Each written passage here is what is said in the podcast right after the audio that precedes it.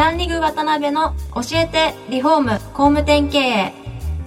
この番組はリフォーム工務店業界に特化した経営コンサルティング事業を手掛ける株式会社ランリグの代表渡辺翔一が住宅業界の経営者や幹部の方を毎回ゲストにお招きし業界の様々なことについてお聞きしていく番組です。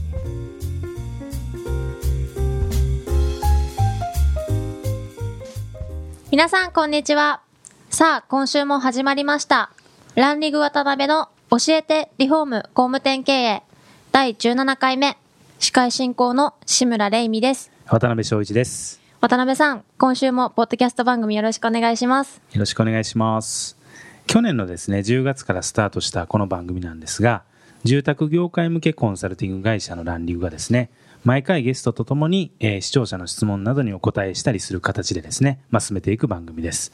で前回はですね、宇都宮でリフォーム会社を経営されているドクターリフォーム賛成代表の山口社長にお越しいただきましたが、今週からはですね、和歌山の田辺市という、まあ、決して大きいとは言えない証券で、まあ、なんと紹介率82%、行列の、できるですね、工務店として有名な、高垣工務店代表の石山さんにお越しいただいております。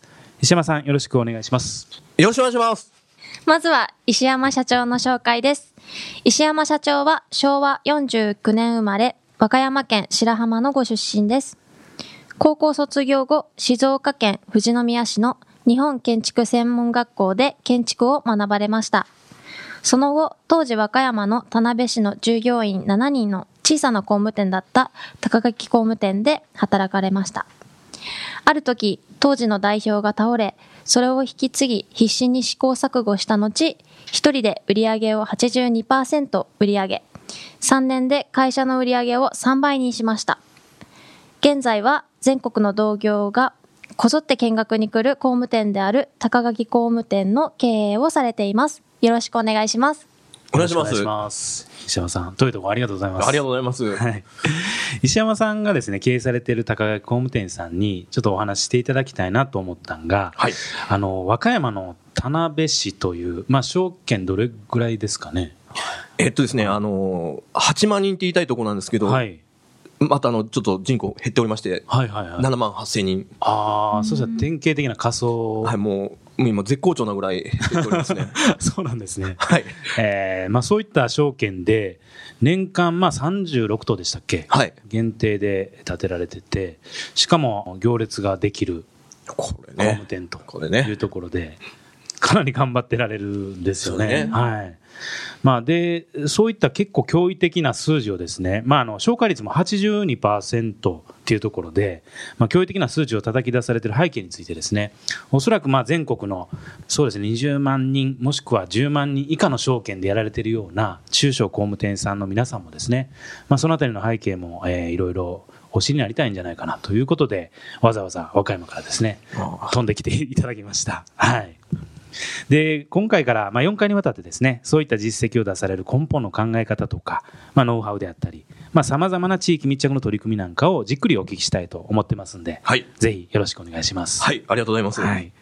で、今回ちょっと石山社長の1回目ですので、ご経歴の部分からいろいろお聞きしたいと思ってるんですけども、はい、もう、何でも聞いてください。はい。もともとあれですよね、えっ、と、白浜の方のご出身ですよね。はいどんな感じのお子さん、ちょっとお聞きした頃には相当貧乏でいらっしゃったとか っていうのはちょっとお聞きしたんですけど。これ、今、母ちゃん聞いたら泣きますね。あの、東京行ってね、あの、貧乏話してるなって思われたらあれですけど ど、結構辛い方ですね。ああ、そうなんですね。えーどんな幼少期というか子供時代？僕ね、あの、そうです。あの、うちの母がはい。40の時にはい僕産んで、あの、高齢出産であ、、そうなんですね。母ちゃんもともと東京なんですよ。で、東京出身で僕、あの、母ちゃん白浜白浜で育てたんですけど、はいはいまあなんか独特な風土の育て方で。なんかね、僕ずっと保育所とか幼稚園行かしてもらえなかったんですよ。あ、そうなんですか。なんかね働いてない親はそういうところの施設に入れちゃいけないんだって言ってて、俺ずっと母ちゃんに育てられてたんで、ああ、そうなんですか。地域の方の、だから友達いなかったんですよ、ずっと。えーそれエジソンみたいですね。ね例えは素敵ですけどね。決してそんなこともなく、友達は弟だけでした。ええそしたらおずっとお母さんに教育されて。母ちゃんの元ですね。へえそうなんですか。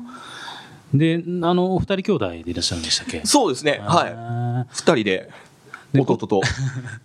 この前なんかあの、フェイスブックなんかでお見受けしましたけど、その、小さい時にね、ラジコンが流行った頃に、あ弟に、いろいろね、段ボールで作ってあげてみたいなお話があったんですあけど。の、あ、それ見てくださったんですね。あの、そうなんです。あの、白浜ってね、はい。観光地なんで独特なんですよ。はい。まあ、あの、全国からいろんな不幸な事情を背負ってる、あ あの、人たちが集まってくる。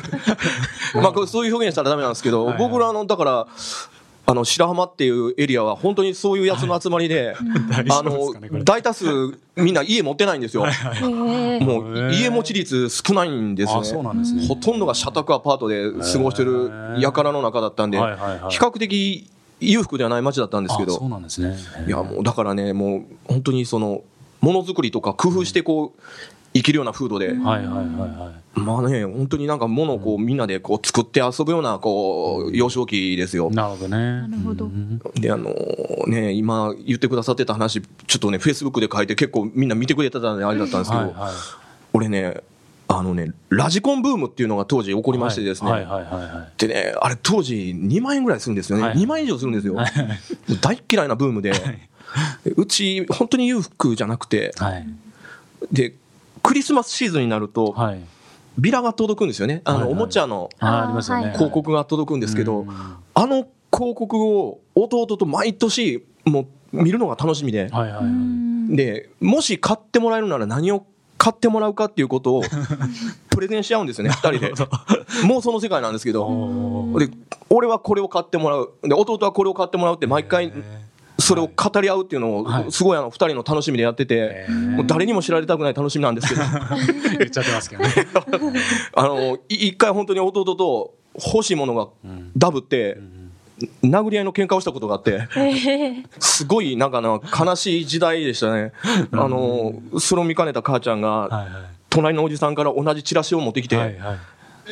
これを分け合えって言われて、チラシを分けてもらったんですよ。ちょっと壮絶ですね。壮絶ですね。えーで、あれですよね、なんかちょっと拝見すると、ラジコンが買えなかったんで、えっ、と、ミニカーでブームを作り出したっていうね、お話が。おーいい話ですね、それ。そうなんですよね。あの、結局、ラジコンブームが来たんで、まあ、認めたくないじゃないですか。はいで、買えないって友達にも言いたないし、うんうん母ちゃんに買ってともよう言われんから、はいはいほいたら、もう、なんか、買えなあかんなと思って、うんうんで、当時、チョロ Q はね、1台350円だったんですよ。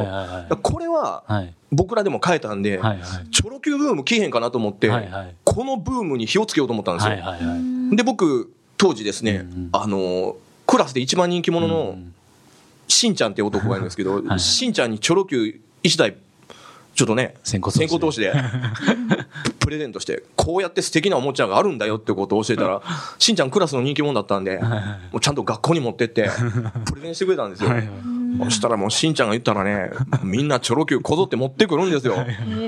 なるほどね。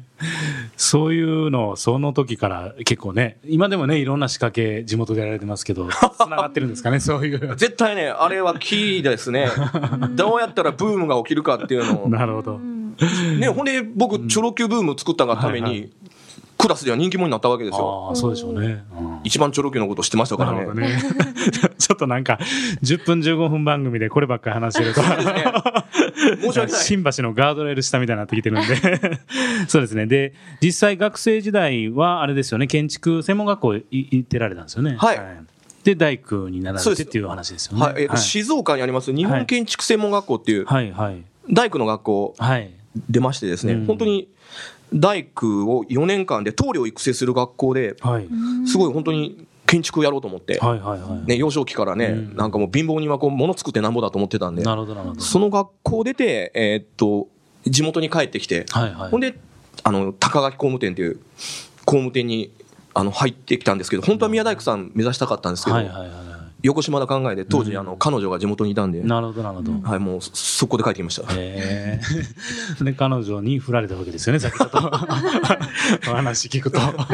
もうその話行くんですか？はいちょっとあの、もう 10, 10, 10分近く。なるほど、なるほど。ですね。でだけど結構大きな彼女に振られて、家建てられたんでしたっけ？そうです。あの、はい実はあの、僕彼女に振られて、はいはい。8年間付き合ってた彼女にはい。振られたんですよ。はい。で、なんで振ったのって聞いたら、うん。未来を感じないって言われて、はい。僕3日後にはい。土地とジーパン買いに来まして、なんでジーパンかわかんない。ジーパンはちょっとイメージチェンジしたかったんでしょうねなるほど、なるほど。はいで。土地は、ね、未来を見せてやろうと思って、家建てたら帰ってきてくれるのかなと思って、家を建てちゃったんですけど、なるほど、なるほど。へえ。帰ってくることなく、ですけど、あれですよね、お話聞くと、その、そこはショール、ね、ショールーム代わりで、売り上げかなりね、貢献してるっていう話もありますよね。